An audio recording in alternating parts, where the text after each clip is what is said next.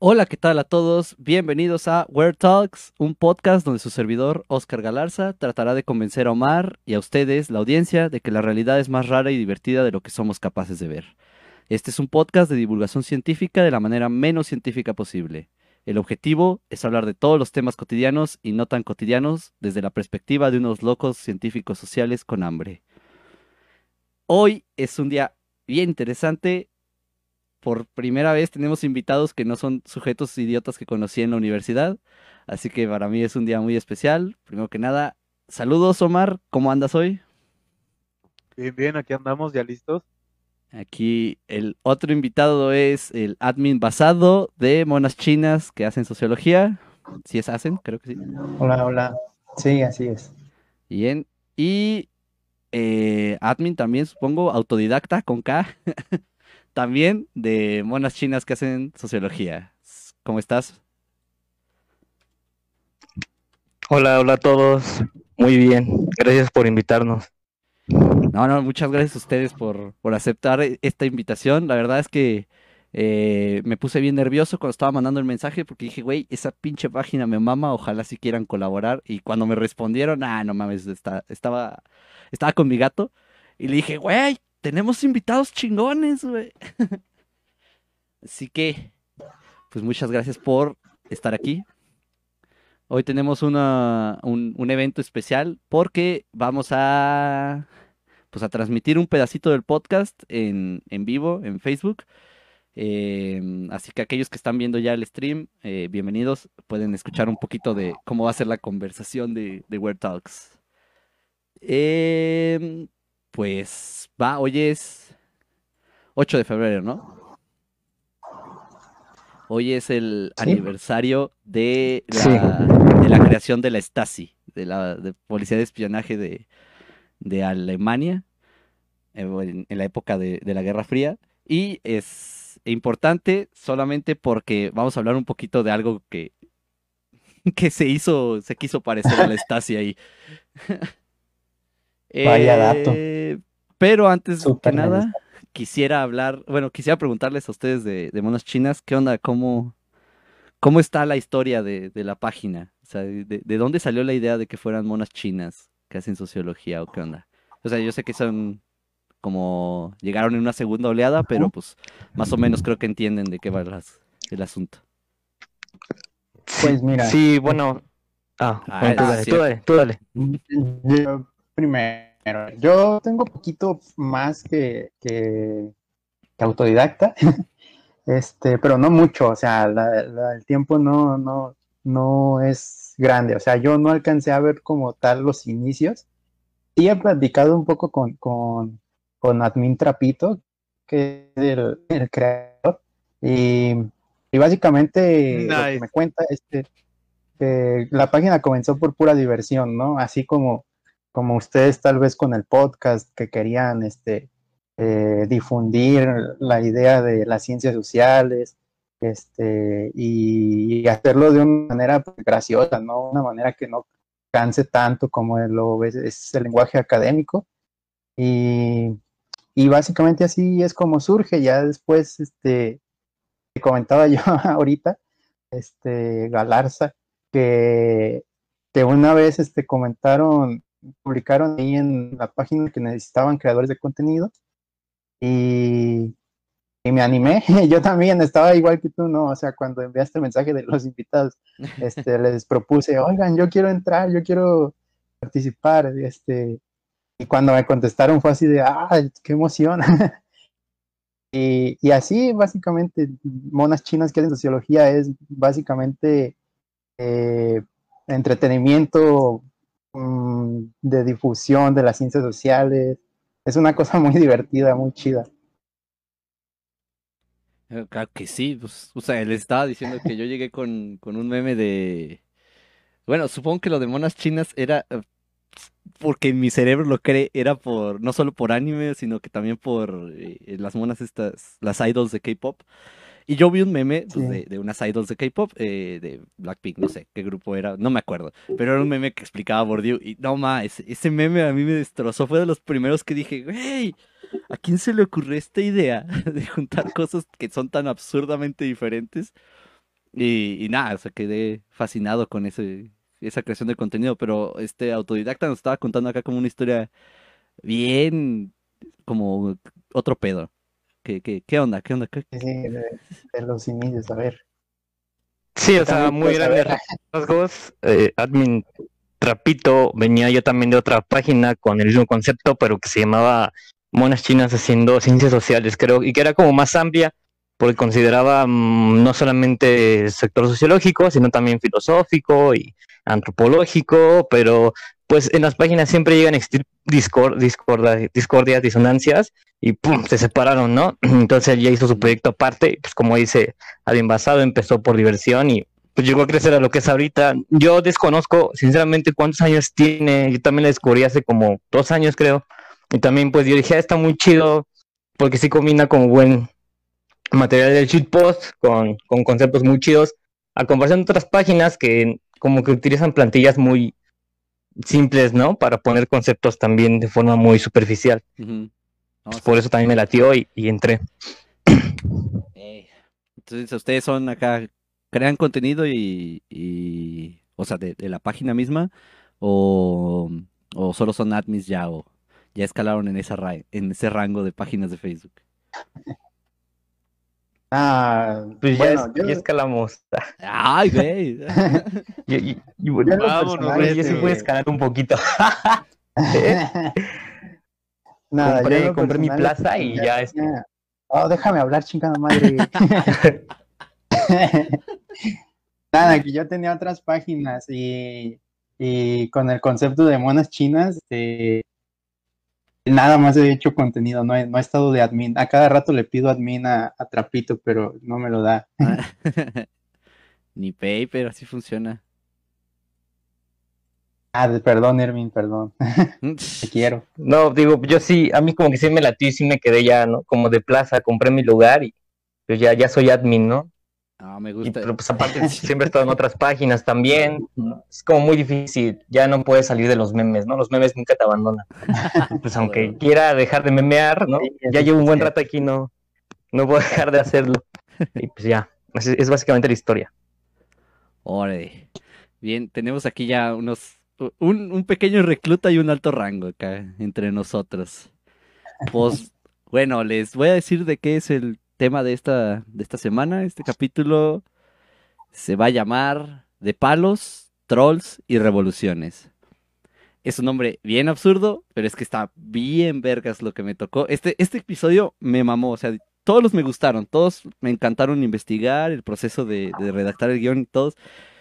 Pero este fue especial para mí, porque se trató de internet, pero no desde el otro lado. Bueno, como llevo semanas haciendo episodios como que lleno de lo, de, de- de lo que está mal en internet, o sea, teorías conspiranoicas, este, pedos racistas, Pati Navidad. Quiero hacer énfasis en Pati Navidad, es un problema en internet. Este, Era, eh, güey, era hasta que Twitter decidió, vamos. Era un problema de Ya, internet, güey. Es un mito, güey. Solo se fue de Twitter, güey. Ahora publica sus estupideces en Instagram y eso me molesta mucho. o sea, ya invadió mi Ha Instagram, güey. intentado crear muchas cuentas, ¿no? Sí, pero no, pues se las detectan porque se le ocurre la brillante idea de poner su jatata ahí en, en los perfiles. Em, pero creo que no, yo no me considero un hater de internet, aunque este podcast lo haya hecho parecer. Eh, amo todo lo que se puede llegar a conseguir con el internet y pues más o menos con esta introducción van viendo qué, qué cosas voy a tratar de narrar. Em, a diferencia de los otros capítulos, que es como un tema muy en concreto, este capítulo se va a tratar como de pequeñas historias de internet que trascendieron el espacio digital y se fueron hasta lo real muy denso. Eh, vamos a empezar con el primero. Eh, me gusta llamarlo como un grupo de K-popers arruinaron un mitin de campaña de Donald Trump. Porque ese pedo fue maravilloso, amigos. En- ¿Me estás diciendo que eran monas chinas haciendo revolución? Sí, güey. Efectivamente, güey. El... eh, no me... Bueno, cuando estaba en, en su proceso de, de reele- de intentar reelegirse Donald Trump, eh, y apenas estaban empezando con, con los, con las campañas, lo primero que hicieron sus brillantes asesores eh, de campaña fue decirle que en su web pusiera confirmaciones de asistencias a los mitines, que es más o menos una buena táctica para saber más o menos cuánta gente va a ir, cómo organizar el evento, elegir el lugar y demás. El problema es que en ese entonces había una señora que es mi heroína personal en esta historia llamada Mary Jo, que subió un, es una señora de sesenta y tantos años, subió un TikTok hablando de lo gracioso que sería para ella que en vez de que hubiera 19 mil personas victoriando a Donald Trump, hubiera, eh, bueno, en una sala un poco cerrada, hubiera un estadio vacío de, de gente, o sea, de, apoyando a Trump, pero es un, un lugar vacío, o sea, que, que se viera que no había nadie. Y entonces aquí es donde todo se salió de control porque era un chiste y de repente se volvió un reto para, para la gente que llegó a ver este TikTok. Ahora ya no solamente era este todos compartiendo el TikTok de la señora y así, no, fueron a la web de Donald Trump y empezaron a, a confirmar, a hacer como su, su confirmación de asistencia al mitin en Oklahoma que iba a haber en ese entonces. Y de repente, como suele pasar, eh, este, este grupo de jóvenes llamados K-Poppers hicieron de ese reto una tendencia, porque eh, son personalidades, eh, este grupo de, personas son conocidos por tener mucha fuerza en redes, o sea, pueden, todo tema que les interese lo van a hacer tendencia, sin importar que, o sea, si, así sea un, reto de baile en TikTok, o así sea bailar eh, enfrente de una cámara mientras dicen, miren, confirmé mi asistencia a un evento de Donald Trump a, manera de chiste. Güey, y luego se pregunta por qué tenían problemas TikTok y Donald sí, güey. Es muy curioso que justamente. Todo empezó mal desde ahí. Sí, güey, es bien curioso. Es una coincidencia que justamente después de eso, de, de bueno, pues, ya tenía sus pedos con China, ¿no? O sea, desde diciembre de, de 2019 ya traía sus pedos Estados Unidos con TikTok. Pero en ese momento específico, a mitad de año 2020, como que sí fue de, no, ya la voy a banear, me vale verga, la voy a banear justamente después del desmadre que pasó con, eh, con estos grupos de personas, porque pues sí iban a ser 19 mil personas las que iban a tener de límite en el, en el mitin, pero este, esperaban 100 mil en el lugar, o sea, en el lugar y en sus alrededores, o sea, esperaban que estuviera testado. Eh, tanto fue el, eh, en ese momento, o sea, en, las primeras 24, en 48 horas del evento, digo, del, del trending topic que hubo, Donald Trump publicó, y su, jefe de campaña del momento, publicaron sus tweets diciendo, esperamos nada más tantas personas, pero llegamos al millón de confirmaciones, estamos orgullosísimos de nuestra campaña, la gente de verdad nos está apoyando. Y, aquí es donde siento que este chiste de, vamos a organizarnos y vamos a estropear un mitin de Donald Trump se salió de control y trascendió porque durante dos, tres semanas ese fue el centro del debate de los demócratas contra los republicanos. O sea, ya no era nada más si tal candidato contra Donald Trump. No, era como de, no, los jóvenes nada más nos quieren sabotear, pero las redes sociales no van a acabar con nuestro candidato y... Y, y demás. O sea, eh, y estaba bien cabrón, güey, porque en el, en el momento en que Donald Trump dice, ah, no, pues al final sí fue un troleo, eh, o sea, un día antes de, de ya el mitin, eh, se volvió a salir de control y, y, toda la gente así de, no, no mames, vamos a tratar de ir a, hacer retos de TikTok en el mitin, al lado de donde era el mitin de, Donald Trump. Y de hecho hubo un pequeño grupo, a comparación de, lo que se suponía que era, hubo un pequeño grupo de gente que estaba ahí haciendo sus bailes de TikTok fuera de, pues, de donde era el evento. Y entonces, el, eh, eh, todos los medios dejaron de hablar de, Donald Trump y sus mitines a, miren, los jóvenes están haciendo cosas políticas en TikTok, cuando la, la verdad es que la red social de TikTok, pues, para muchas cosas era, pero creo que para organizarse en contra de un político de Estados Unidos no era. Definitivamente no era, güey. Y al final de cuentas creo que está bien cabrón lo que puede llegar a hacer la gente en Internet. Eh, lo hablaba aquí con, los dos de nuestros dos compañeros de monas chinas.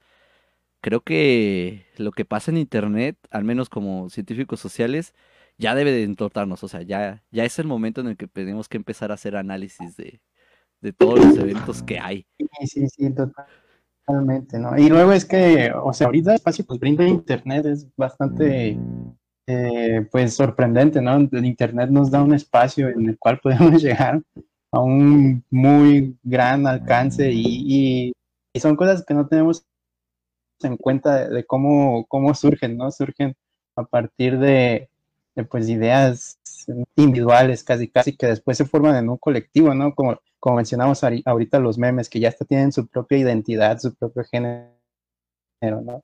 Y sí, o sea, TikTok a lo mejor no, no surge con la idea de convertirse en algo político, pero al final este, se vuelve muy político por mismo eh, de ese gran alcance que tiene, ¿no? Como Estados Unidos ve a TikTok como una herramienta de, del gobierno chino para espiarlos, ¿no? Y es ahí donde ya se pone el ojo hacia estas nuevas tecnologías, ¿no? Que en, en su momento parecía que las redes sociales, pues sí, nomás son para pasar el rato y demás, Sí, pa- pero para pues, Güey, tener el a fan todos- meal y- A todos les parecía inofensivo, güey, hasta que asaltaron el Capitolio. Ah, claro que sí, güey. Y se organizaron por una pendejada en Twitter.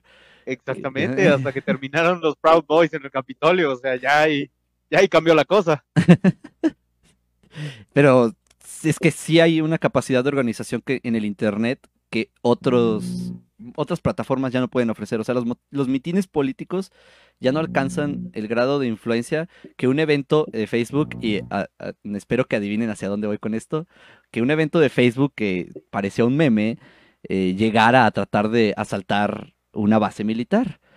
Eh, parecía un chiste en su Ah, momento. güey, güey. hermoso, güey, sí. ¿Quién pensaría que habría tantos tipos listos para correr como Naruto en el área 51? Sí, es que estuvo bien densa esa madre, güey, porque lo que era un chiste de un sujeto que dijo, güey, estaría bien vergas ir a tratar de raidear el, el área 51, eh, se volvió algo único, único de verdad en, en, en mucho tiempo, porque, bueno, único en, en el grado del chiste que era, porque pues en sí mismo solo era como mame de Facebook. Millones de personas, digo, yo estuve en el grupo de, de Raid de Area 51.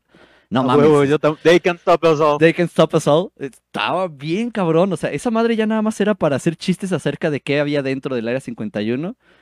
Y, y la gente que estaba en el grupo no se tomaba tan en serio la idea de, de ir a raidear como los medios en, Estados Unidos sí lo hicieron. O sea, en Estados Unidos los medios sí dijeron, güey, esta gente va a venir bien loca y van a tratar de meterse a una base militar a la verga.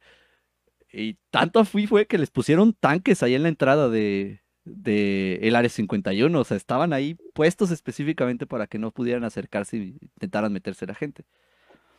Y sí fueron un montón, o sea, creo que fueron más de 50 mil personas las que se reunieron en ese... ah, eran 2 millones los que estábamos en el grupo para cierto momento, pero eran 50 mil y 50 mil en ese espacio son un putero.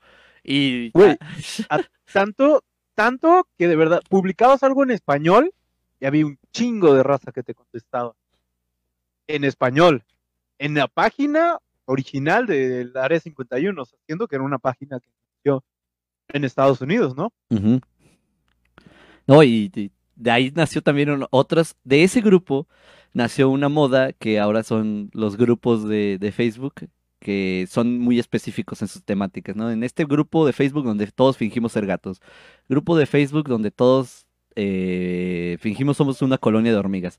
Eh, parecen de memes, pero de esa misma mamada surgió eh, uno de los grupos, bueno, de, de gente que estaba en ese grupo que descubrieron esa organización, surgieron eh, uno de los grupos que, bueno, dos específicamente, que se organizaron para las protestas en Hong Kong en el 2020 específicamente.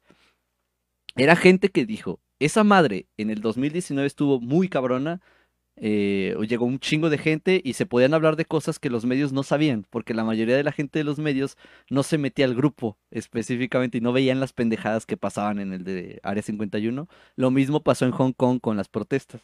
O sea, dijeron, vamos a hacer grupos en Facebook y vamos a organizarnos y vamos a ponernos aquí los consejos para estar res- resistir una, una granada de, de gas lacrimógeno. Eh, la ropa que puedes llevar para diferenciarte. Y lo mismo pasa con, eh, con el, la protesta que hubo por, por el Día Internacional de la Mujer en, en México. Toda el año pasado se organizó en redes sociales. No hubo una organización así como de colectivos en, en un espacio específico, no, no. Bueno, tal vez las hubo, pero casi todo se hizo en, en redes. Y me llama un montón la atención el poder que tienen para organizarse. O también el fenómeno más reciente, ¿no? El de Wall Street con estos chicos de, de Reddit, cómo empezaron a, bueno, pues casi casi salvaron la empresa que, que por, por nostalgia tal vez, este, les daba algo, algo de identidad, algo, algo que, y, y defendieron esa, esa idea, ¿no? A través de, de Reddit venciendo incluso a los grandes versionistas, ¿no? Pero, pero ojo, Este, ese, ese movimiento en Reddit y específicamente ese en Wall Street tiene un trasfondo todavía más denso porque el punto no era salvar a GameStop, era joder a Wall A Street. Wall Street, ajá. Y le dieron en su madre, o sea, denso, tanto, tanto que los mismos de Wall Street llamaron al Estado así, por Dios, intervengan en la economía, Ajá, porque y- se les caía a pedazos su fortuna. ajá, el- Ajá, es como se dieron cuenta que el, que el mercado, el libre mercado, pues no es tan libre cuando lo controlas. Cuando lo controla alguien más, ya no es tan divertido, ¿verdad, hijo de puta? Ajá, o sea, cuando, cuando esta mayoría, porque hay que aceptarlo, somos una mayoría, descubrió que puede hacer apuestas de Wall Street de manera tan sencilla, a los grandes titanes de Wall Street dijeron, no mames, a la verga, estos güeyes están locos. O sea, están tan locos como para decir, vamos a apostar nosotros 30 mil personas 100 dólares. Todos junten 100 dólares y todas se las metemos a una empresa en bancarrota.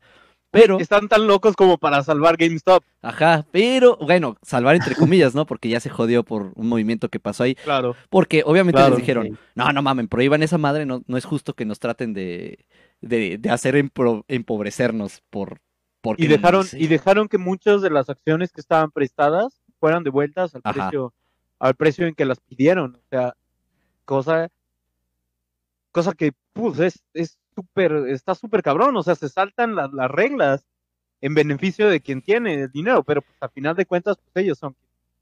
Pero me parece bien vergas, güey, porque la conclusión de todo esto, ahorita quisiera explicar un poquito más acerca del tema, eh, volveremos a, lo de Wall Street, para que entiendan más o menos cómo pasó, porque, güey, es un desmadre lo de, lo de esa vez, pero la conclusión de ese pedo es que está, los orillaron a tal grado, güey, a, a la gente de Wall Street, a estos lobos, que tuvieron solo dos opciones, o dejan de hacer short selling, o le pedimos al Estado que regule, güey. Y en ninguna de las dos ganaban, güey. O sea, al final de cuentas ellos van a decir, claro que no. ok, no me cobres las, las acciones, que, que es algo súper corrupto lo que hicieron, ¿no? No me cobres las acciones co- al costo que están ahorita, cóbramelas al que era, no seas culero, paro. Pero se gastaron, para lograr hacer eso, la, excepto las dos más grandes, güey, que fueron las que más perdieron, la gran mayoría de los inversionistas tuvieron que gastar su seguro de acciones, que la gran mayoría tienen un, seguro porque existe la devaluación de los dólares o, estas crisis económicas bien densas que pasan cada cierto tiempo. Y entonces se gastaron un seguro específicamente para sobrevivir a, una recesión en una pendejada de gente enojada con los de Wall Street. Dije, no, chinguen a su madre, vamos a comprar un- una, una empresa en bancarrota y ustedes, al devolver esas acciones, ya no son dueños mayoritarios, o sea, Wall Street. De hecho, la gente, mucha gente la vendió cuando ya dijeron, no, pues metí 100 dólares y ahora ya tengo 2.300. Se salieron, o sea, lo vendieron y dijeron, no mames, en 40 minutos me gané 200% mi inversión. Pero los que se quedaron, que fueron la, creo que la mitad o un poquito más, se volvieron los accionistas mayoritarios de GameStop. Entonces ahora ellos deciden cómo se mueve la empresa. Y, y ese es un miedo que tiene mucho la gente de, de Wall Street. Que de hecho por eso dijeron, no, tienen que regular el mercado. Pero oye, güey, se metió tu mejor miedo, tu mayor miedo, que es el Estado controla el mercado, con eh, tu nuevo más grande miedo. La gente sabe cómo comprar acciones. Y entonces ya no eres un güey con un dueño, un güey que es dueño de 10 empresas, sino ahora son 10 mil güeyes dueños de una empresa que les vale verga lo que tú tengas que decir como rico. Y pues para ellos fue perder, perder, pero pues trataron de perder lo menos posible. Sí, yo creo que todas estas acciones, recuperando todo lo que ustedes dicen, eh, tiene al final de cuentas como un espectro eh, de dos dimensiones que, a ver, deja, voy a tratar de organizar mi idea. Mm, Si bien considero que desde lo de Wall Street, eh, los de- lo de las fancams, de las K-popers, eh, lo de la organización de protestas, está muy padre porque permite que personas puedan aglomerarse de forma mucho más organizada y poder efectuar acciones a mayor nivel, también proliferándose a otras partes del mundo o dándole a las personas el conocimiento mm, sobre ciertas dinámicas que estaban eh, delimitadas solamente para cierto sector, como en este caso lo de manejar inversiones. Creo que la contraparte de esto es que también hay un, no, no hay que olvidar que hay un control que se ejerce por medio de los dispositivos digitales, donde nosotros ya tenemos un, un número, ¿no? Un número de serie, por así decirlo, nos saben nuestra dirección, saben todo lo que nosotros podemos hacer. Y, y claro, no por ello vamos a demeritar las herramientas tecnológicas, al contrario, yo pienso que usarlas fomenta que podamos reinventar las formas de subversión que actualmente pues ya están muy gastadas porque seguimos utilizando modelos como super viejos. Hay mucha gente que, eh, no sé, como que es muy fan a lo mejor de cosas como, no sé, este, Castro o muchos revolucionarios en general, pero todavía quieren eh, hacer lo mismo que se hizo en esa época, ¿no? O con lo de 68 o con de la huelga de la UNAM del 99 y, y están enfrascadísimos, ¿no? Con este tipo de, de formas de, de choque, pero pues sí debemos de empezar a mirar esta, esta, esta tecnología, pero yo sí me inclino más a una postura un poco más radicalizada en que deberíamos hacer acciones, mm, sí, por, sí, claro, digitalmente, pero de una forma más espontánea. Aquí me gustaría como hablar desde el ángulo del padre de la ideología o del manifiesto hacker, que es Hacking Bay, Hacking Bane. que era un un señor que es Hacking Bay, que era un profesor de literatura o algo así, y él pues hace como un manifiesto de, de cómo deberíamos de hacer la revolución eh, por medio de estas herramientas, en primer lugar cambiando el término de lo de revolución y insurrección, porque él dice que la revolución ya es una narrativa que la dialéctica histórica ¿no? de la lucha de clases en sí ya se ha tragado, ¿no? ya ha podido asimilar y por lo tanto controlarla desde adentro, ¿no? Eh, también aminorar sus efectos. Es lo que también vemos que a veces pasa con ciertos movimientos. Ajá. Él dice, mejor hablemos de insurrección, ¿no? Que es un movimiento fallido, un movimiento que no se concreta, pero no tanto por su dimensión fallida, sino porque es algo más espontáneo, una anomalía dentro del sistema que no está considerada, ¿no? Podemos, dice, no, no hay que organizarse eh, enseñándole al Estado cómo lo hacemos, ¿no? En este caso, haciendo un grupo de Facebook o un evento en Facebook. O sea, es como incluso las marchas feministas en México. A veces llega eh, tanto el punto de organización muy visible que pues ya sabes qué hacen, eh, cierran, ¿no? Por ejemplo, Bellas Ajá. Artes en este caso, ya no lo puedes ir a pintar, ya no puedes ir a hacer acto de iconoclastia, ¿no? Como les dicen. Porque pues ya, o sea, yo- el Estado ya sabe, ah, el 8 de marzo se va a hacer la marcha y ya sabemos que pasan por aquí, por allá, ¿no? Pero ¿qué pasaría si un día realmente la gente así será una organización súper espontánea y ¡pum! golpe, ¿no? Y te, te retiras, como dice Hakim Bey, de, eh, de forma literaria dice, debemos de ser como ninjas, ¿no? Atestar el golpe y retroceder, Eh, siempre de forma fantasma. Y sobre todo, ah, ¿qué, pa- qué No, no, no, termina, termina. Está, termina, está bien vergas eso.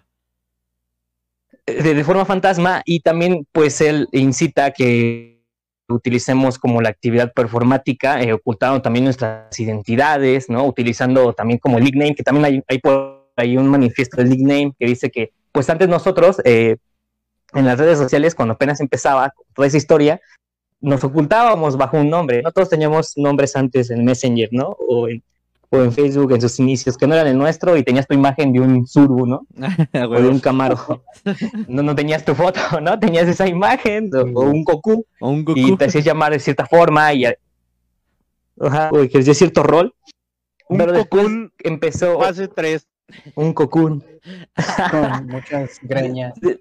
Después empezó em, este rollo que le llaman lo de la cultura selfie, ¿no? Lo de empezar a desgastar o empezar a promocionar tu identidad, tu cara, tu nombre completo, las actividades que haces, ¿no? Develándoles a todos, pues, dónde estás, ¿Quién qué eres? piensas siempre, ¿no? Quién eres exactamente, que pues obviamente te deja más desnudo eh, si llegas a cometer una acción de cualquier índole, sea ilícita o no, pues, ahí está el tipo, sabemos quién es, qué hace y dónde, dónde caga y todo, ¿no?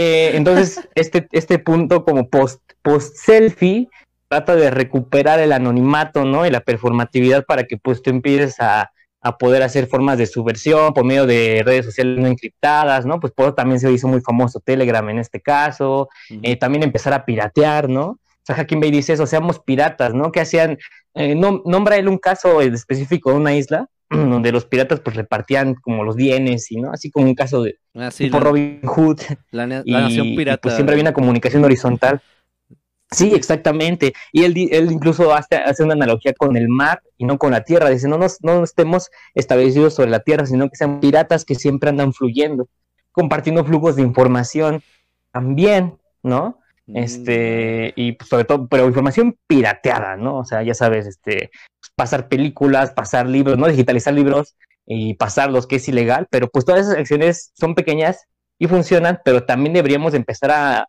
buscar formas aún más radicalizadas que sí atesten un golpe sorpresivo al sistema para acabar en sus propios términos, que, y que eso es lo, lo chido que se rescata de, de estas manifestaciones del K-pop y así, ¿no? Que están acabando el sistema dentro de sus propios eh, dentro de sus pro- sus propias bases, ¿no? Algo Sí. que personas muy puristas dirían, no, pues es que, ¿cómo te dices anticapitalista? Es actualizando TikTok. No, pues es que es acabar eh, el sistema bajo sus propios elementos, y eso está muy chido. Es algo que incluso eh, el xenofeminismo hace, que es como un movimiento que ahorita está muy, muy en boga, ¿no? Que el, xen- el xenofeminismo básicamente habla de tomar estas herramientas tecno, tecnológicas y hacerlas tecnopolíticas, también acaparando más identidades que se mueven tanto fuera como dentro del Internet, ¿no? En este caso la identidad queer la identidad trans, ¿no? Que también puede eh, modificar las bases hasta biológicas por medio del upgrade, ¿no? Y cosas así. Sí.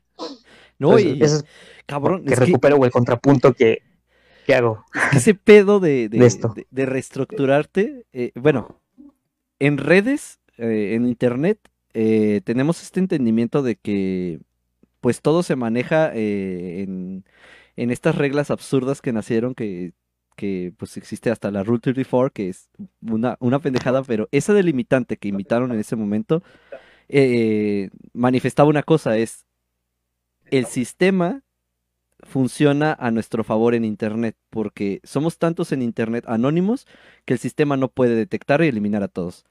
Y de hecho parte de, de- de esa misma ideología, de, de la, de, de estos movimientos instantáneos que, que tienen de mover, que en, en informática se llama hacer proxy, que, que es llegar todos así, o sea, mandarte una cantidad estúpida de información y colapsar el, el- el servidor eh, o la computadora a la que llegues.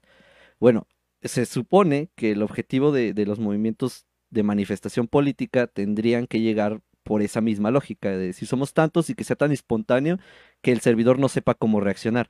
Y eso fue específicamente lo que pasó con Wall Street Bets, que era el grupo de Reddit. Porque aparte de todo, aunque no se habla mucho de ello, hablaban en código los cabrones. O sea, eh, tenías que haber llegado en el momento correcto para haber visto eh, cuáles eran las, las palabras clave que definían lo que iban a hacer específicamente. Que ya después se hizo, o sea, lo hicieron más público y dijeron, no, pues vamos a llegar todos y vamos a comprar acciones de, de GameStop. Pero estaban hablando cuando se empezaron a organizar en, en una clave donde estaban diciendo solo por, eh, por memes, porque Reddit pues contestas un post con otro. em, Oye, este, qué gracioso que, que es tan fácil colapsar Wall Street cuando solo mucha gente llega y, compra acciones. Y de hecho es lo que pasó, o sea, solamente estaban haciendo un, un meme encriptado, organizándose para decir, vamos a colapsar Wall Street una vez en este momento específico, pero no vamos a saber cuándo, o sea, ellos no van a saber cuándo ni nosotros, solo en un momento alguien va a decir, ya, y todos, todos en ese momento, específicamente ese movimiento, el de Wall Street Bets, y uno de los güeyes que salió a, decir, no, soy parte del grupo y así, eh, pese a que se me hace como una actividad innecesariamente como de autopublicidad, porque el güey dice, no, yo estuve desde el inicio y demás. El discurso que maneja es muy de los güeyes de Reddit y 4chan. Es, lo vamos a volver a hacer y, nos, y ni nosotros vamos a entender por qué es que lo estamos haciendo. Y es eh, esta, esta idea de ser subversivo. O sea, es como, güey, funciono en, tus, en tu sistema, pero no funciono con tus reglas porque la verdad es que no las entiendo. porque el, al menos el sistema eh, este, de, eh, de la bolsa, pues es complejo, o sea, mu- muchas veces te lo hablan con una, con un lenguaje tan técnico como la ciencia misma, que no lo entiendes. Entonces ellos, güeyes, dijeron, solo vamos a seguir una instrucción que nos dieron y la vamos a hacer, este, pero solo entendiendo una cosa. El objetivo es, es hacerlos enojar. Y lo lograron, güey. Los hicieron enojar. Y, y fue súper anónimo porque todas las, bueno, no, no todas, pero la amplia mayoría de las compras que se hicieron, se hicieron con, con cuentas de PayPal. Que puedes cambiar, o sea, cualquier persona puede tener una cuenta de PayPal, pero no puedes rastrear a dónde va a ir el dinero después de que hagas la transacción. En Estados Unidos, en México sí se puede y eso está bien culero. Pero en Estados Unidos no, no puedes, no puedes identificar a dónde va el dinero. Entonces, al final de cuentas, pues ganaron en su movimiento de subversivo de, de la nada, nos pusimos locos y ahora le chinga su madre. Pero, ahí, a- hablando de 4chan, a- ahí les va. Eh, eh, 4chan eh, tiene otro, o sea, eh, 4chan sigue las reglas que planteaste ahorita. Este, fuiste tú autodidacta, ¿no? El que, el que plantó toda, toda esta filosofía del hacking. Em, Sí, sí, sí, sí. casi todo en 4chan debe y normalmente es anónimo. Y ellos mismos te lo dicen. Cuando tú llegas y estás posteando, ¿no? Este, poner tu nombre es un sacrilegio a, a las reglas de- del posteo en 4chan. Poner tu lugar de origen es indicar que quieres que te troleen. Eh, poner este, información personal acerca de lo que haces quiere decir que nos estás invitando a todos a hacer eso contigo. Entonces, es como cierta mantener la idea de, del anonimato en, en 4chan. Y pues se da, o sea, como solo son foros, o sea, no es en sí una, una red social como Twitter, Facebook y, y demás han logrado hacer últimamente. Tratan de manejar como otras reglas de, de posteo. La mayoría de lo que se publica ahí se pierde, pero aún así, eh, la mayoría de las cosas que pasan más densas nacen ahí. Como, como hablamos en otros capítulos, la idea esta de, de Trump como el salvador de una secta de pedófilos que se quieren comer a nuestros niños, nació en 4chan, güey. O sea, fue un sujeto random que dijo, "Ah, esta es mi teoría acerca del mundo y me vale verga, y se volvió real. O sea, para mucha gente se volvió real, diciendo, no, güey, de verdad, eh, Donald Trump es el único que está luchando contra el sistema de pedófilos que están tratando de controlar el mundo. Y eso, aunque eso es algo moderno, bueno, bastante contemporáneo, 4chan lleva haciendo este tipo de cosas desde el 2006, específico, bueno, antes, pero 2006 es un año importante para mí y importante para mucha gente de, de 4chan, porque allá en el ahora lejano 2006 existía un juego masivo en línea que se llamaba Habbo Hotel. No sé si ubican esa madre, pero estaba bien rara. Eh, Sí, claro. jueguito donde solo tenías tu piso organiza y se organizaban como pequeñas fiestitas y, y demás. O sea, como que la dinámica de Habbo se parecía bastante a la de 4chan, nada más que con estos avatares digitales, donde tú podías modificar casi todo acerca de- del- del avatar que tenías. Eh, tanto su, su vestimenta, su piel, como el lugar en el que vivía. Y entonces generaba como cierta realidad alterna. Y, pero en ese, eh, en la conexión que hubo con 4chan, eh, había una teoría que decía que en Jabo los moderadores de los servidores eran racistas, que eh, normalmente cuando baneaban a personajes, por lo regular eran personajes de tez oscura, o, negros, o, gente con afro. Y ellos decían, güey, o sea, estaban seguros de que había una purga racial en, en 4chan, en 4chan, en Jabo Hotel. Y era, o sea, una teoría bien pendeja que en su momento no se, no se puso muy, muy de moda hasta que se empezó a hablar en Jabo Hotel, ya no solo en 4chan. Y existía una, una mecánica en Jabo Hotel que se llama colisiona, que es, tu personaje no puede atravesar a otro. Entonces, lo que hicieron ellos, eh, bueno, está a lo que llamaremos los B-Lockers, como ellos se, se llamaban en el foro, era bloquear una de las zonas más populares de todo Jabotel, que era la piscina, y no dejaban que nadie entrara. O sea, se pusieron en una fila y todos bloqueaban el acceso a, a la piscina. Y aunque todo esto parece un troleo bien estúpido de, de 4chan, que lo es, eh, bueno, lo era en origen, trascendió bien cabrón. porque entonces ya estaban hablando de, de algo entre memes real, que era, bueno, entre, a ellos se, se referían a sí mismos como nigras, no nigas, nigras. Y, y la única que identificaba a su nigra era, traía un traje negro y afro, y obviamente su skin de, de- de piel negra.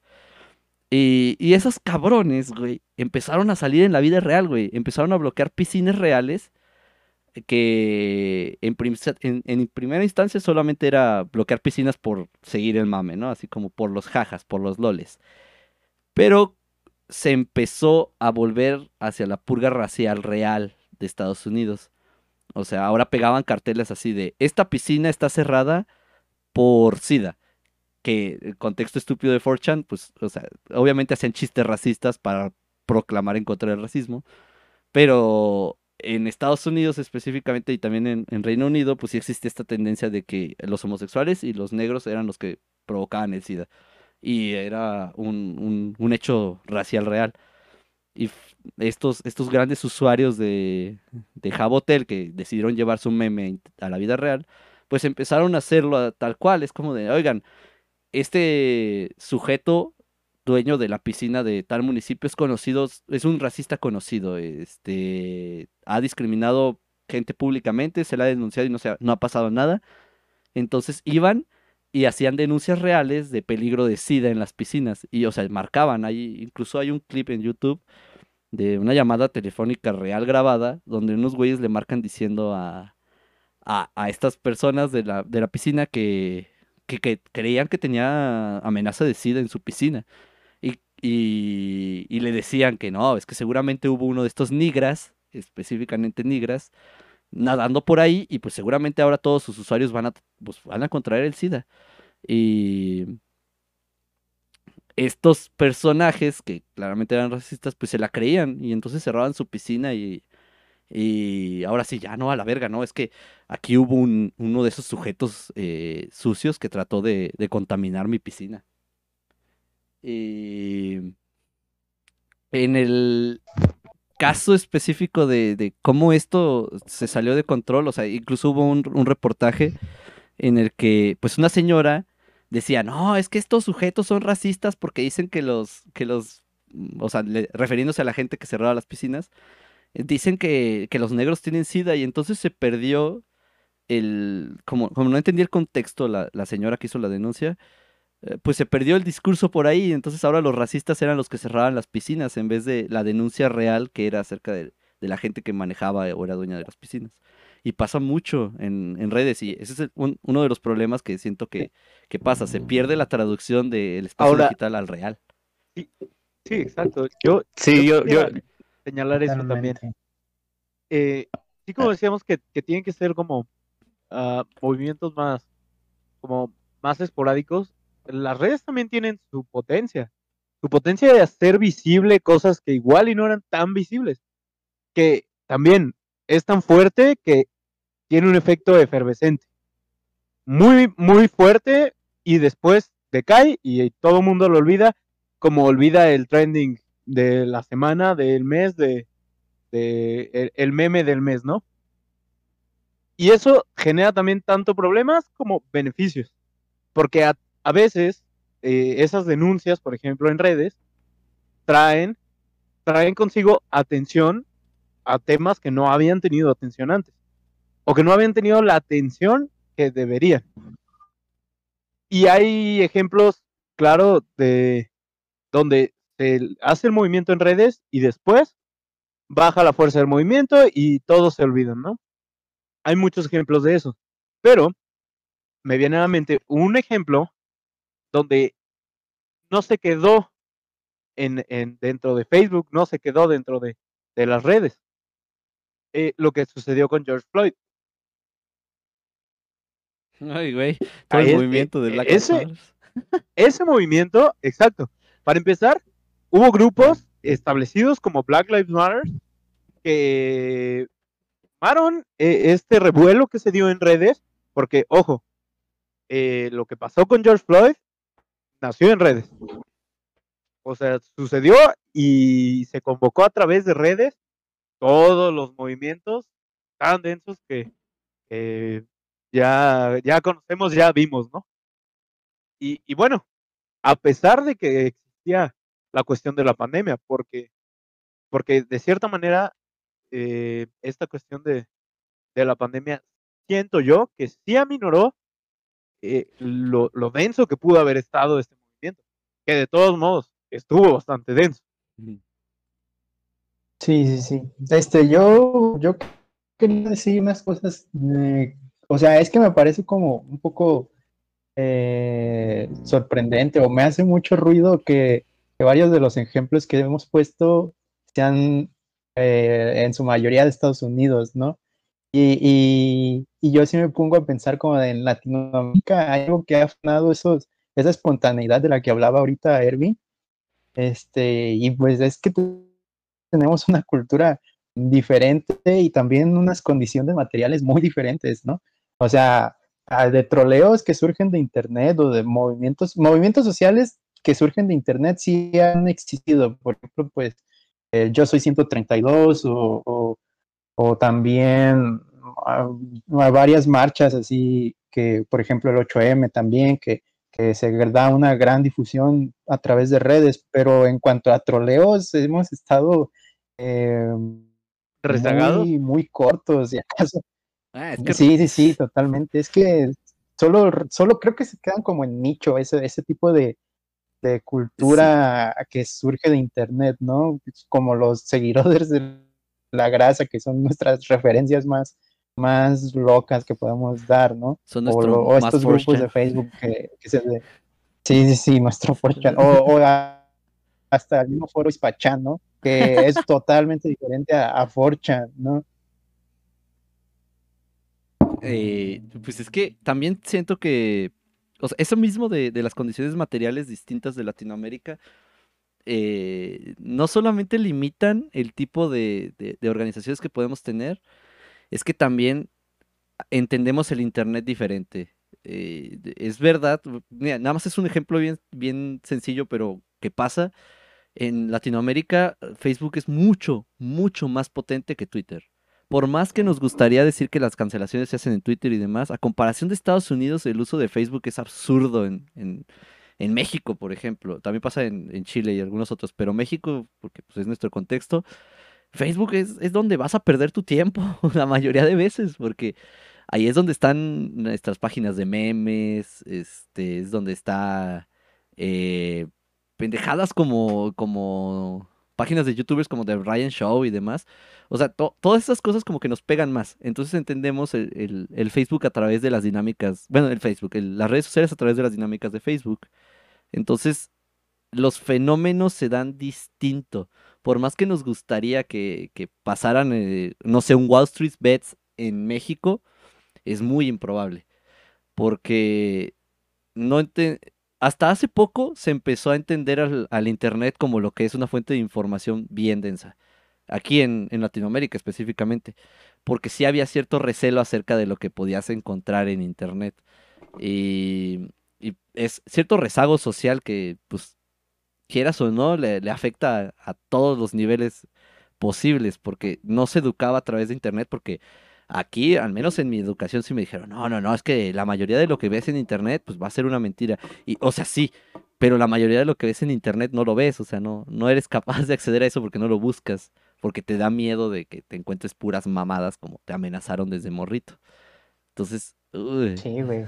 O sea, no, no. Y también ahí te va. el consumo de, de memes. Ah, perdón. Ay, güey. Tengo, tengo aquí, tengo aquí eh, algunas cifras de enero del 2020 de las más usadas eh, redes sociales, las plataformas de redes sociales en México. Tenemos en primer lugar YouTube, Ah, bueno, sí. luego Facebook, WhatsApp, Messenger, Instagram, luego Twitter, Pinterest, LinkedIn, Snapchat, Skype, bla, bla, Ah, bla, bla, bla, bla, bla, bla, bla.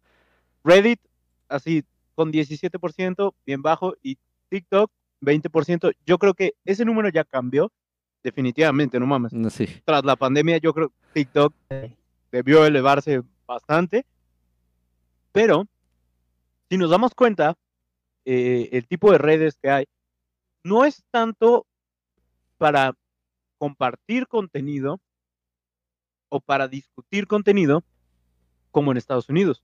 Nosotros más bien consumimos contenido. Sí, sí, sí. YouTube, Facebook, WhatsApp, obviamente WhatsApp comunicación, Messenger también, Instagram, son la, en su mayoría redes donde consumimos contenido, no donde nosotros aportamos o discutimos ciertas cuestiones que pudiera haber de, de- en, en el mundo, ¿no? Y, y hoy, en, hoy en la mañana. Y yo creo. Ah, bueno. No, perdón, perdón, ¿Mm? perdón. Ya me siento mal, Ervin. No, o sea, yo creo que esto también se debe, aparte de las condiciones materiales, otra cuestión como muy marcada que no hemos mencionado, que es la condición de clase, ¿no? Ah, que aquí en va. México, pues obviamente está súper marcada, ¿no? súper así fuerte y también el contenido que consumimos a veces ya no se, como que no se construye a partir de protestar, ¿no? Hacer cosas como las que hicieron allí en Wall Street, sino también como seguir marcando esta diferencia y burlarse de los white ¿no? Ajá. Hacer páginas como de, de white hacer un montón, ¿no? O por ejemplo Hank, el tipo este que hace videos, ¿no? O sea, así como tenés un hito así súper fuerte porque pues todavía seguimos como con esta idea tipo cantinflas, ¿no? De irnos disecando psicológicamente a través de la parodia y, mar- y marcar esta Ajá. lucha de clases que se, mm, pues ya, este, se lleva en internet ahora, ¿no? O sea, ya es más difícil que podamos eh, dialogar porque a raíz de la desterritorialización digital y compartir realidades, pues chocamos aún más con estas figuras públicas que ahora ya podemos notar su desapego de la realidad mexicana y pues por lo tanto no hay tanta fuerza que pueda, no hay tanta fuerza de cohesión, ¿no? Para que haya acciones conjuntas, porque aparte de haber esta diferencia entre los white ¿no? A esta minoría, pues también entre nosotros nos tiramos, ¿no?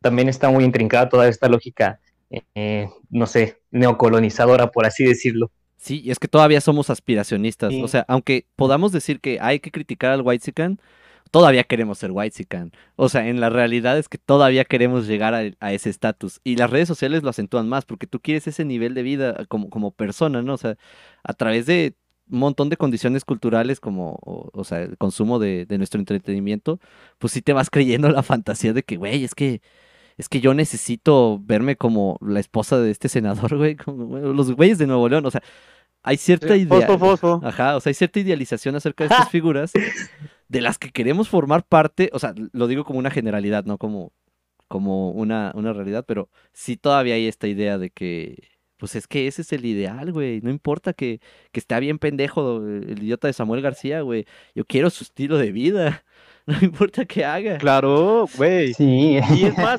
y es más, el mismo Hank que critica a los White pues sigue produciendo contenido porque le deja ser, le deja producir contenido, ¿no? Y, y está tratando de llegar a ese ideal de, güey, o sea, yo hago mi vida de producir contenido y, es, y estar ahí, o sea, es, es algo complicado. Porque no por criticarlo nos desafanamos de esta lógica de, de querer ser el, el white. O de replicar también nosotros esas lógicas con otros homólogos, ¿no? Ajá, E incluso exacto. él, o sea, va a ser un proceso de que él va a tener más poder asequible, ¿no? Económico por sus videos y va a replicar las mismas actitudes. No creo que esté exento de hacerlo porque puede ser una construcción simbólica, ¿no? Ya histórica que no es tan fácil de erradicar nada más a través de los memes, ¿no? Digo, yo creo que la acentúa aún más que erradicarla. Sí, es que es muy complicado el comportamiento que podamos tener porque, obviamente, como dices, ¿no? O sea, la amplia mayoría de, de, las personas, güey, eh, es un concepto que he utilizado últimamente en este podcast, que es la, la mayoría ruidosa y la minoría silenciosa. Que, digo, no, al revés, ¿no? Es la mayoría silenciosa y la minoría ruidosa. O sea, eh, la mayor, la mayor cantidad de contenido que vemos en redes no es de gente común, por así decirlo, ¿no? O sea, no, no es de, de parte de la clase media para abajo. O sea, la gran mayoría del contenido que se crea y que, como dijo Omar, normalmente lo que consumimos es solo eso, o sea, contenido ya creado, pues es de esta gente que vive en el privilegio. Y, y obviamente, pues afecta en la narrativa que puede tenerse el, contenido en redes. Aunque haya muchas páginas de, de por ejemplo, digamos, monas chinas que, que hacen sociología, haya una cantidad así, sus números no van a alcanzar pendejadas como la página de Just Stop y de Brian Show, que, cabrón, son lo white de lo white Son acá una, una élite social que, que tiene un imaginario de la vida bien distinto, pero que al final de cuentas va, va provocando que, que, se vaya haciendo más eco de cómo se entiende el mundo, ¿no? En el caso de, de, de Ryan Show es que se me hace muy curioso, es que ese güey es parte de la oleada que hizo el meme de prietos en aprietos, o sea, lo hizo más grande, porque pues obviamente nació desde otro lado, pero lo hizo tan grande porque a ellos se les hacía muy gracioso que entre nosotros nos pusiéramos esa, esa etiqueta de prietos en aprietos. Y dijeron, ahora es hora de hacer mi chiste acerca de estos pendejos, güey, porque pues sí, es que son prietos en aprietos, no importa qué haga, y por más que nosotros hiciéramos uno de, de resiliencia, que era su homólogo de blancos no tuvo la, el nivel de mame que tenía el Prietos en aprietos, que era muy descalificativo, pero pues X, ¿no? Estaba bien gracioso porque pues a Chile yo sí me, he enchilado bien machín con unos tacos que me dijeron que no estaban tan culeros, que eran, situaciones cotidianas y te puedes identificar con eso, pero la idea de humillar es lo que generó este, este discurso y, y se hizo más, se clavó más en el imaginario público humillar al, al de aprietos que, que a los Whitesicans. Por más que ahorita digamos, no, ya hay más contenido que se busque burlar de ellos, ni vergas. O sea, el discurso sigue siendo, ah, sí, pero pues yo soy pobre. Y ya, o sea, no importa qué hagas, O sea, sigues eh, desafanándote de la realidad que ellos viven porque tú, pues, yo soy pobre, güey. Yo, yo, no, yo no puedo ser parte de eso. Claro, uno, siempre busca ser menos prieto, ¿no? Busca ser el menos prieto. Como aunque estemos, bien prietos, digo, no, pero dale, quizá yo estoy menos prieto. pero yo no soy tan, yo soy color café. Yo, soy canela pasión. yo, soy... yo, soy... color canela pasión. No, y pues como, eh, como dices, ¿no? Finalmente, a pesar de que se crean estas páginas, sigue existiendo esta versión a lo moreno, ¿no? Este simbólico o, fenotípico, y no hay que irnos muy lejos, basta ver los ejemplos que ponía de la gente que iba a ir al Caesars, ¿no? Y ah, todos van y dicen, no, es que esos nacos, prietos que viven en Ecatepec, ¿no? Son lo peor, ¿no? Entonces, realmente no, no hubo un aumento de, del odio hacia el White ¿no? Más bien, pues está casi al parejo, ¿no? Pero el otro pues lleva más tiempo y se ha extendido más, esto es como más reciente. Y tanto que los varios de los White aprovecharon el mame hacia ellos y se montaron en él para hacerse todavía más famosos. ¿Por qué? Porque consumimos un contenido. Mariana. diciendo, güey, y exagerando la voz, güey, de Rey, quiérete. y haciendo cosas así. ¿Y sabes qué? Gente como el Hank, que se burla de ellos, también les da, les da cierto poder, de cierto modo, porque en las redes es difícil hablar de algo sin que le des un espacio para que la gente le ponga atención. Y mucha gente, te puedo jurar que después de haber visto algunas de las cosas de los, de, del Hank, siguen a los White Chickens para burlarse, pero a la par consumiendo su contenido. Sí, les damos agencia todavía. O sea, por más que. No, hasta porque dicen, no, pues que ese güey está guapo, esa ruca está linda, no la voy a seguir. Pero sí sigue el imperante el ideal blanco, ¿no? Eso vemos hoy al chico Gucci con tantos millones de suscriptores. es que también hay, uh, por ejemplo, en YouTube hay estos... Uh, Ami Rodríguez, creo que se llama Ami Rodríguez. Bueno, es un youtuber, güey, que se hizo rico, güey, con videos demostrando que él era pobre. Y, o sea, hacía burla acerca de, esa sensación de pobreza y de mostraba a su familia en sus situaciones precarias y demás. Y aunque mucha gente llegara a, a, ese contenido para decir, no, pues es que sí está culero, no, hay que apoyarlo para que ya no esté en esa situación, al Chile la mayoría ridiculizaba al mismo a mí por, por vivir en esa, en esa existencia de pobreza. Y no podemos evitarlo como cultura mexicana de decir, güey, pobrecito. O sea, ni siquiera es eh, tratar de reflexionar acerca de la situación, no nada más es como de pobrecito y ya. O sea, bien paternalistas acerca de los pobres en vez de tratar de generar una visión crítica porque toda la vida nos, nos han dicho que el pobre necesita ayuda. Ni de huevos puede hacer cosas solas. Y lo mismo pasa en redes. Y a eso es a lo, a lo que iba con. Eh, bueno, iba a tratar de concluir eso de, de, lo de 4chan con, con Jabotel. Porque trató de llegar aquí a México ese, ese pedo.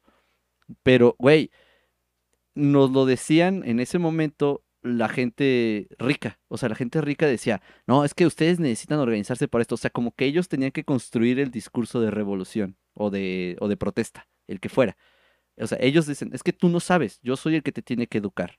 En el caso latinoamericano, vivimos en la idea de que alguien más nos tiene que enseñar, o sea, como que nos, no podemos agenciarnos nuestro propio discurso porque no sabemos, porque no tenemos la menor idea de hacer. Y lo mismo iba a pasar con lo de Wall Street, por más que quisiéramos nosotros mandar a la verga la bolsa mexicana de valores, para empezar es mucho más corrupta que la de Wall Street.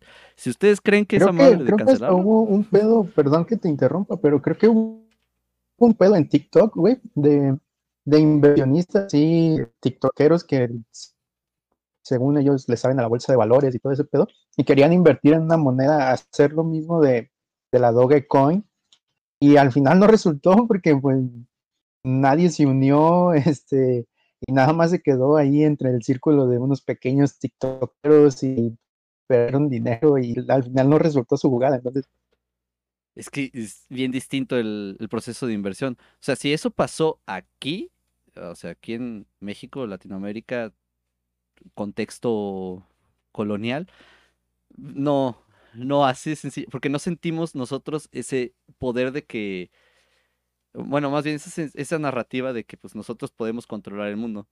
Todavía tenemos muy construida la idea de que pues el otro es el que puede, puede cambiar el mundo. Yo no, yo no puedo. Yo nada más me tengo que dedicar a trabajar, yo me tengo que dedicar a pues sacar dinero para pagar mi casa del Infonavit y ya. El otro pone las condiciones y en el mejor de los casos, nosotros resistimos. Ajá, y, y yo me veo beneficiado porque me dejó tener Netflix. Pasa, porque sí pasa. Y, y por eso creo que, por más que me guste las cosas que puede llegar a organizar eh, Internet o toda la organización que puede tener, México está rezagado. O sea, y, y ni siquiera como un proceso de, de evolucionismo cultural, que es una mamada. No, o sea, de verdad estamos rezagados porque todo nuestro proceso cultural pues, pasó por una historia muy distinta. Nosotros no, no sentimos esa identidad, al menos la mayoría de mexicana no siente esa identidad de, de pertenecer a Internet, ¿entienden? Solo usamos Internet, consumimos Internet, pero, pero no tenemos nuestro propio espacio ahí de decir, güey, aquí son mis reglas y, y yo las uso como yo quiera y no puedes venirme tú a, a mandar. Sea, no, solamente llegamos a, a Internet pues para estar como un ente pasivo que se puede divertir viendo unos buenos memes de, del Chems y pues mientras voy jalando el trabajo, güey. O sea, es el pedo que es como... Pues sí, es que tiene que ver pues con las condiciones, ¿no? O sea, cuántas personas pertenecen al sector laboral, obrero, campesino, ¿no? Ya se compran su teléfono y pues, lo único que quieren pues es ver, ver cualquier cosa, ¿no? No pensar en tirar la bolsa de México o el armado un mitin a AMLO, ¿no? O sea, es también por estas condiciones, ¿no? Estadísticas económicas, sociales muy fuertes. Y de hecho también, bueno, quería como regresar a un punto eh, sobre lo que decían de ver con una actitud paternalista, este tipo de contenido. Se me vino a la mente la señora de Mi Rancho a tu Cocina, Ah, Simón, ¿no? que mucha, mucha gente la y dice, no, es que por esta señora y hay que apoyarla porque es comida, eh, como dicen, proveniente de nuestras raíces y hay que preservarlo, pero pues realmente es una identidad que se explota a través de, de redes sociales auspiciadas por el capitalismo y que realmente ah, no cambian las condiciones de ella, o sea, incluso yo había leído que, que hasta sus hijos, o sea, las ganancias que ella tenía, pues aprovechaban de ella, de esas ganancias, porque pues ella ni siquiera sabe utilizar internet, o sea, tú ves entrevistas de la señora e incluso no tiene casa propia, o sea, vive en un lugar rentado, una casa que le presta un señor, con tal de que cuide pues, sus plantas y demás, ¿no? Y ella, pues no, o sea, es como, hay mucha gente que dice, no, es que sí está chido que ella tenga su canal, porque sí le damos visibilidad a estas otras identidades que puedan superarse, pero la realidad es otra, la realidad es que la toman, eh, la desgastan y le sacan todo el jugo, el dinero y ¡pum! Luego la desechan. Creo que hasta es una nueva forma de etnocidio, ¿no? Una nueva forma de, de explotar o de, mm, pues, et- etnocidio, matar a este, estas, estos grupos étnicos o culturales, ¿no? No, y es que no nos damos cuenta, pero sí estamos aculturando a esos grupos, especialmente eh, eh, cuando los comercializas, porque pues al final de cuentas no se nos olvide que las redes sociales no son un país, güey, son, son una empresa, y como empresa pues tiene que ganar dinero con ello. Y, y pues las redes sociales tratan de monetizar con acerca de nuestras identidades, acerca de lo que somos, y este caso específico de, de, de mi rancho tu cocina, eh, no solo acentúa ese pedo de que, pues al final de cuentas, pues su realidad no cambió, por más que tuviera un canal súper visible, sino que, pues al final de cuentas le dimos una nueva herramienta a esta pre- empresa para pinches comerciar con nosotros, a la verga. O sea, ya para hacernos neces- productos, sí, Sí, a güey. huevo. pa- te- o sea, te venden otra vez la idea del indígena, ¿no? Efectivamente, güey. Está cabrón, o sea, ¿por qué? Porque llega un güey y, y ponle que no con mala intención, pero porque a veces pasa, algún güey con una buena intención diciendo, a ver, vamos a grabar un video, porque con esta lógica paternalista de yo tengo la capacidad de difundir eh, lo que usted necesita, ¿no? Para hacerlo, para hacerlo más visible. Llega un cabrón y graba una cosa y la convier- convierte a ciertos aspectos culturales en, en mercancía. Ah, maldita sea, Omar, estamos hablando de un podcast, güey. Básicamente estás diciendo que caímos en el sistema, que pues sí, la verdad es que sí, pero oye, me siento ofendido y güey. atacado por tu comentario, cabrón. También, también. O sea, si no me divirtiera haciendo esta mamada, sería únicamente mercancía. güey. Pero es que sí, no sí, al, al encontrarte con ese, esa, esa dinámica de capitalista de, las redes sociales, pues sí, bueno, y no solamente la- las mismas redes sociales, pues es que nosotros como, como entes capitalizables, pues no podemos evitar muchas de, de estas dinámicas. Pero pues, es- pero, pero, pero, no todo está mal, gente, no todo es tan trágico, no todo es tan malo. La verdad es que tomando conciencia de ese, de ese proceso es como ya puedes eh, generar un, un nuevo tipo de, de proceso de contenido. No solo digo que, que se cree el contenido de manera distinta, porque de todas maneras, e- esta hidra asquerosa que llamamos capitalismo, pues va a encontrar una cabeza nueva con de dónde alimentarse, güey.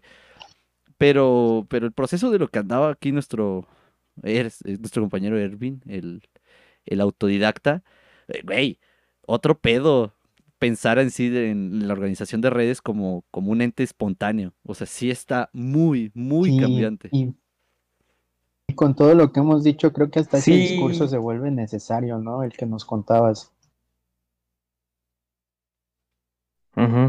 ¿Qué? Sí, incluso, pues, o sea, y conlleva muchos términos. y Por un lado hablan del tecnochamanismo también, ¿no? Que es combinar esta lógica de intercambio simbólico y mediadora que tiene el chamán en una tribu, pero hazlo en tribus digitales, ¿no? O este, irte a espacios ocupa, por ejemplo, ¿no? Donde te puedas robar el internet, no pagues impuestos ni renta, las aldeas ecológicas también, que creo que, creo que tienen también internet, este, pero eso como que todavía no lo investigo tanto, pero sí son nuevas formas que están generando, que se están generando dentro del territorio mm, capitalista, pero un medio invisibilizadas, ¿no? Y eso está chido porque es como generar heterotopías, como ya mencionaba anteriormente, bajo una premisa que encontré en un ensayo que hablaba de la ciberpolítica, que es no cambiar el mundo, sino cambiar de mundos. De Y mundos, eso me parece muy, muy chido. Eh, sí, no, ¿No? no mames, es que en cuanto digitalizas, o sea, eh, cambias el, el término de, de lo material a, de, de cómo nos, nos relacionamos y existimos actualmente a,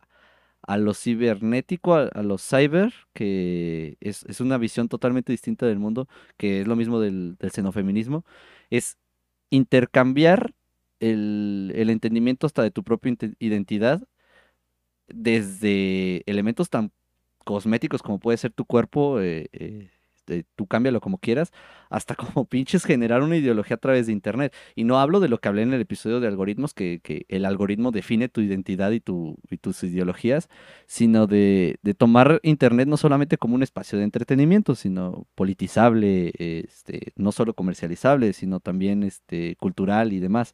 O sea, sí hay una realidad bien ya no digamos como alguna una extensión de nuestro cuerpo, ¿no? Ajá, efectivamente, güey. Una Porque ya de nuestra persona, de nuestro cuerpo, que es cambiable a nuestro gusto, entre paréntesis. También nuestro cuerpo, no crean que tenemos toda la libertad de, de decidir sobre nuestro cuerpo. Eh, pero es un espacio donde nosotros podemos ser cierta agencia, ¿no? Nosotros ponemos el nombre de nuestro perfil, nosotros ponemos la foto de perfil, seguimos ciertas lógicas, unas las despreciamos, pero hay que pensar que siempre estamos bajo, pues, bajo el ojo vigilante, ¿no? En, en- en términos de Oh, no. tanto de, de nuestras redes como de nuestras vidas. Bueno, pues ese fue el episodio. Sí, pues la última semana. alternativa sería buscar. Ah, bueno, No, dale, dale, termínala. no, ya, concluyan. Estuvo No, súper no, chido. este, bueno, el, el episodio eh, a esto iba de palos, toros y revoluciones porque, bueno, palo era la primera herramienta que teníamos como, como, como humanos. O sea, encontrar una vara en el piso es, fue un proceso que cambió por completo nuestra, nuestra realidad y eh, debemos de entender que la, el- la era digital ya está en otro, en otro punto. O sea, ya no solo es una herramienta que, encontramos ahí, ya define cómo hacemos la mayoría de las cosas que, hacemos en nuestra vida diaria. Digo, ya no podemos pasar tiempo sin redes sociales y, o sin tecnología específicamente, pero eh, debemos de encontrar nuevas maneras de utilizar ese palo, esa vara, porque como hemos visto en el ejemplo de Estados Unidos, güey, hay procesos que pueden así que el sistema que está actual tiemble, que de verdad tiemble de manera densa. O ejemplos que pasaron en el pasado que lo hagan decir, cuestionarse a sí mismo, oye, les dimos las herramientas eh, para hacernos mierda, porque pasó con Hong Kong, pasó con Estados Unidos y en cierto modo pasó con el 8M, pero pues se quedó ahí en entre medio porque ahí estaba luchando con demasiados frentes eh, el 8M, pero tomar las- la, la vida digital como, como una herramienta yo creo que es vital ya. O sea, ya no solamente lo podemos dejar como, como algo ahí que está, sino que eh, pues hay que darle diferentes usos, eh, politicen su- sus, sus identidades, porque, pues, ah, miren, a Chile no importa qué hagas, eh, vas a ver, vas a encontrar debates feministas en donde sea, vas a encontrar chingo de gente racial con la que te vas a querer pelear en internet, y si no lo haces, si permites que se sigan existiendo estos, de estos discursos, por ejemplo, racista y de y, los libertarios, malditos libertarios, este eh, solo predomina, o sea, solo, solo eres un actor pasivo en, en lo que está pasando en la actualidad. Y es que estos grupos ya encontraron en las redes, en el espacio virtual, un enorme espacio de poder que se debe de ejercer. No, no lo puedes dejar solo estando ahí.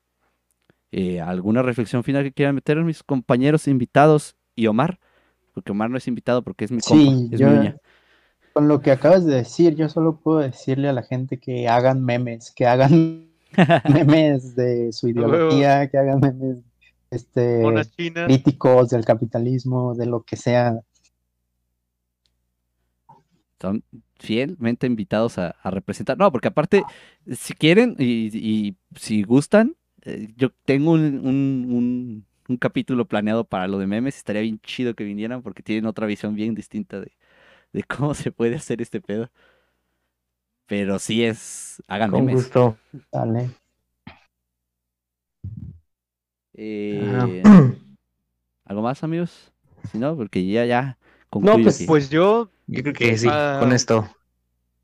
alguna, alguna otra cosa que se pueda hacer, desconectarse. También a veces desconectarse es una forma válida de protesta, a veces les va a traer paz mental y bueno, ser, ser conscientes de lo que implica, ¿no? O sea, tiene ciertas responsabilidades que quizá no queremos ver o, tomar, pero estar ahí implica ser algo, ser un, ser pues un actor, ya sea activo o activo, la decisión ahora sí que la tenemos nosotros.